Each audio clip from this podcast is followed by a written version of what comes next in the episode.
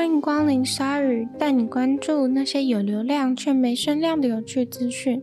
用十分钟的零碎时间，一起跟上这个永远跟不上的世界。过去二十年以来，英国邮局的员工一直在跟他们的系统战斗。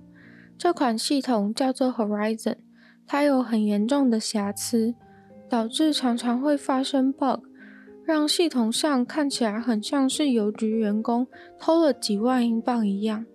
这造成了一些当地邮局员工被定罪，甚至进了监狱，只因为邮局一直坚持这个系统没有问题，是员工偷了钱。而在抗争了十多年以后，终于。三十九位邮局员工的案子平反了，而这同时也是英国的司法史上最大规模的冤案。冤狱的代价是很大的，在这些被夺走的时间当中，很多人妻离子散，人生被毁。有一位女子就是因为系统出现了五万九千英镑的短缺，所以被指控污钱，入狱九个月，被迫和小孩分开。也有人因此在怀孕的时候入狱。也有人只是看到了系统出现十万英镑的短缺，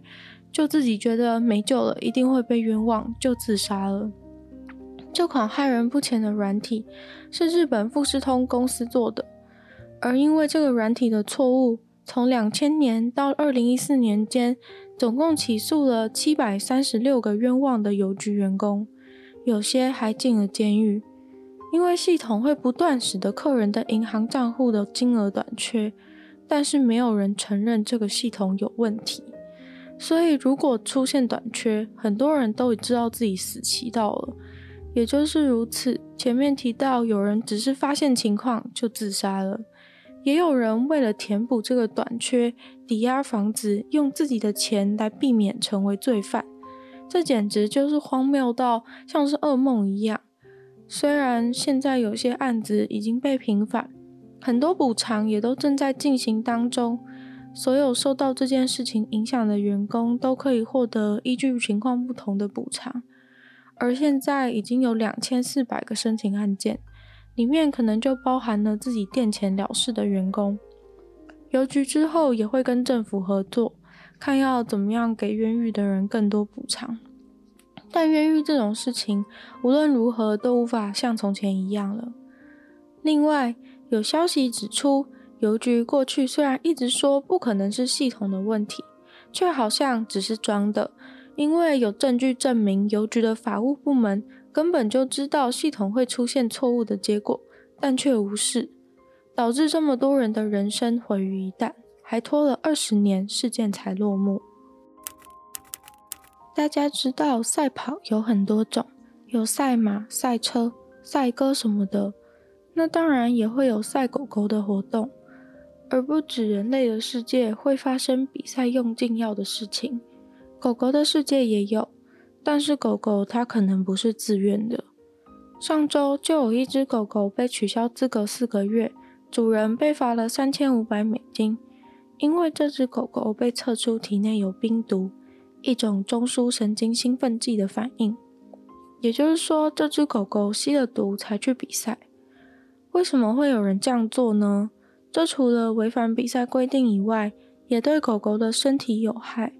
原因就是因为这个狗狗赛跑的比赛是跟赛马一样，赌博才是本体。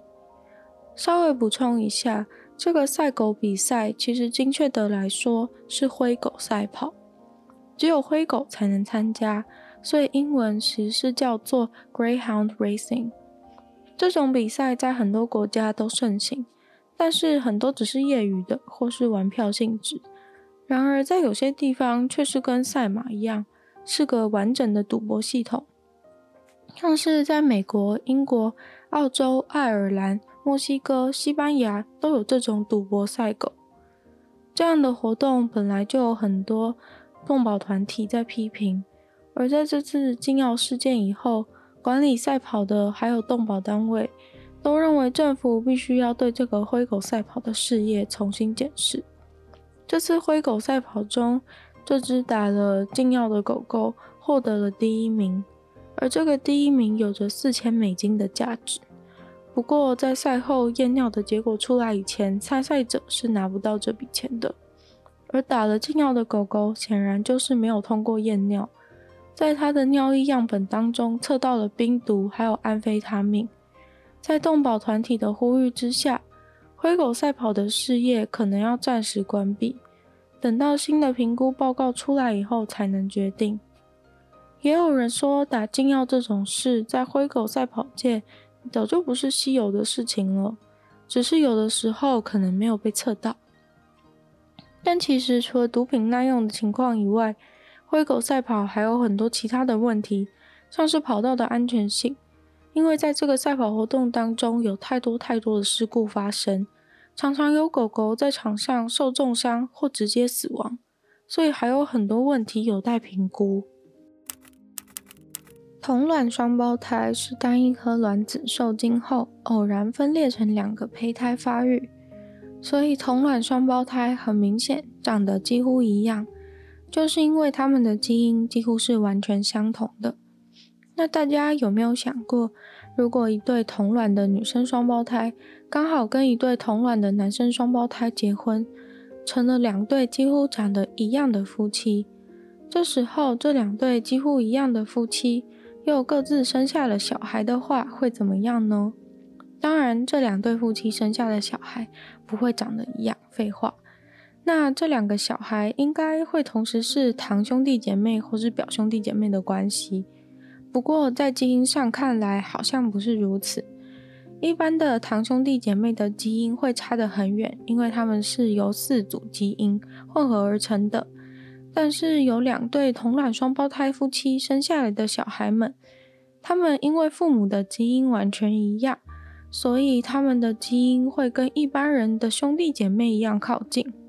其实换句话来说，就是如果两个小孩被交换了的话，从基因上看不出来哪个孩子是哪对父母的。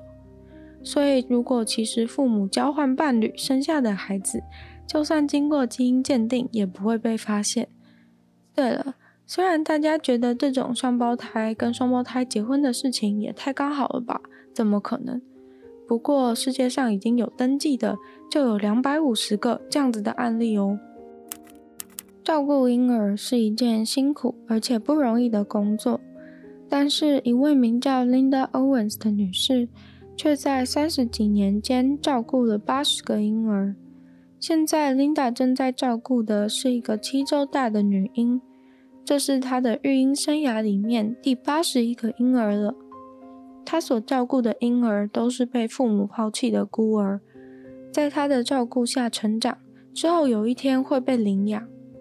Linda 的家里总是放着充足的婴儿用品和衣服，